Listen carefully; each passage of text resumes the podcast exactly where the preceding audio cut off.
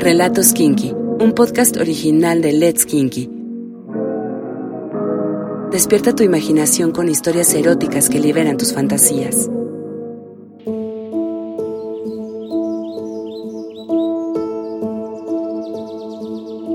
Estaba su cuerpo desnudo recostado sobre el pasto seco y amarillo. Su espalda estaba un poco arqueada, sus pezones estaban duros y su cuerpo totalmente depilado. El sol se reflejaba en su piel morena como un manto de oro que se volvía negro por las sombras de sus curvas, y para cubrirse del sol agitaba un pañuelo rojo carmesí sobre sus ojos. Él admiraba a su ninfa virgen desde el árbol en el que estaba sentado. Era el único árbol que había en ese campo. Era un enorme roble con la corteza seca y áspera. Él solamente traía puesto unos pantalones de mezclilla y su piel bronceada se escondía bajo el vello que la cubría. Ella se levantó y caminó hacia él con los brazos al aire jugueteando con su pañuelo. El pañuelo eran sus ganas de sentir lo que es hacer el amor. Ella ya había tenido varios orgasmos, pero ninguno de ellos provocado por alguien que no fuese ella misma. En ese momento, ella era solo una más en su lista de conquistas, pero lo que no sabía es que sería la última. Se sentó sobre las piernas de él y le plantó un beso fuerte, intenso y pasional en la boca. Sus lenguas se enredaron y encajaron como si hubieran estado destinadas la una a la otra. Cada vez que lo besaba sus labios le dejaban un rico sabor azúcar. Recorrió con sus manos el pecho y los brazos de él hasta que llegó a la cremallera del pantalón y tiró de ella. Con un movimiento delicado se bajó un poco los pantalones, dejando al descubierto a la bestia que la corrompería. Ella lo tomó en sus manos, leyó cada vena memorizándola, recordándola por siempre.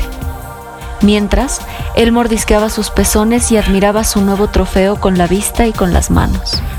Con un movimiento salvaje la cargó y la penetró contra el árbol. Ella sintió dolor por ser la primera vez que la penetraban y por la corteza presionada sobre su espalda, pero no le importó y cerró los ojos. Se mordió el labio inferior y dejó que su demonio sexual siguiera haciendo su trabajo. Él la siguió follando por varios minutos, tocándola por completo, haciéndola pensar que él era suyo cuando realmente ella era de él, haciéndole todo lo que siempre le había querido hacer. Mientras la cogía, apartó el pañuelo carmesí que le estaba cubriendo la vista de sus sexos, ya que había caído en los muslos de ella cuando enredó sus piernas en su espalda. Le abrió los labios con una mano y con un movimiento circular le empezó a masajear el clítoris. Su culo rebotaba contra sus piernas y contra el brazo con el que estaba recargado. Cada vez estaba más cerca de convertirse en mujer. La inocente ninfa ya había desaparecido hacía unos minutos. Ahora sus ojos ardían de placer. Él notó en su mirada el mismo deseo que él sentía cuando admiraba su cuerpo unos minutos antes. Él llegó al clímax antes que ella, pero no podía anotarla en su lista sin hacerla llegar al orgasmo. Así que la recostó boca abajo en el pasto con un movimiento brusco.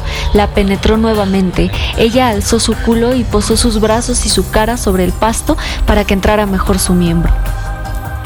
El pasto seco le raspaba las rodillas, pero eso no fue un pretexto para que él dejara de follarla. Ella solita se abrió camino con sus dedos hacia su sexo y empezó a frotarse como solo ella sabía hacerlo. No pasó ni un minuto cuando ella ya estaba gritando, exclamando su nombre, proclamando lo suyo. Ahora los roles habían cambiado. Él sería de ella y no ella de él. Salió de ella y se dejó venir por segunda vez, ahora sobre su espalda. Aún estando tibio, ella lo sintió refrescante, pues su espalda estaba rosada por la corteza del árbol. Pasó el tiempo y ese día se volvió solo un recuerdo, pues la realidad era que ninguno era del otro como para reclamar su posesión. Después de ese día, ella buscaba en extraños lo que él le dio, sexo fuerte, pasional, intenso. Solo quería sentirse como se sintió ese día. Ella intentaba de todo, desde arneses de cuero, látigos, cadenas, hasta hacer su propia lista de indecencias compartidas y cumplidas.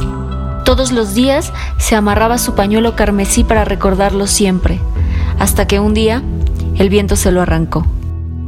Él regresó a su casa con su mujer y cada vez que se la cogía él esperaba escuchar que le gritara su nombre como lo hacía ella, pero nunca le sonaba igual de sensual, igual de dulce, igual de profundo, igual de carmesí. Se rindió, la dejó y lo único que le quedaba era masturbarse bajo la ducha después de un día cualquiera, pensando en ella u otras morenas con las que cruzaba camino.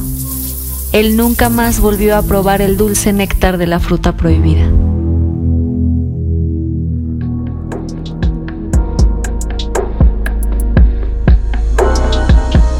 Sigue nuestro canal y no te pierdas ningún relato erótico. Let's Kinky, dale sentido a tus sentidos.